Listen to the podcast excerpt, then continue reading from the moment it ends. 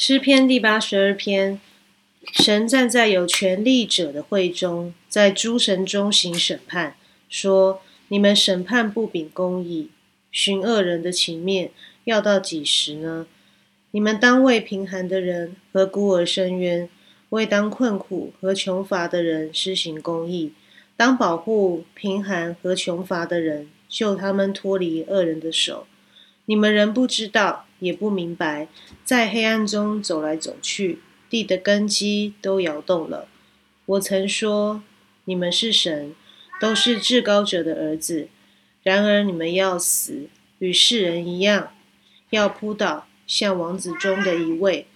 神啊，求你起来审判世界，因为你要得万邦为业。我们一起祷告：我们在天上的父。愿人都尊你的名为圣，愿你的国降临，愿你的旨意行在地上，如同行在天上。我们日用的饮食，今日赐给我们，免我们的债，如同我们免了人的债，不叫我们遇见试探，救我们脱离凶恶。因为国度、权柄、荣耀，全是你的，直到永远。阿门。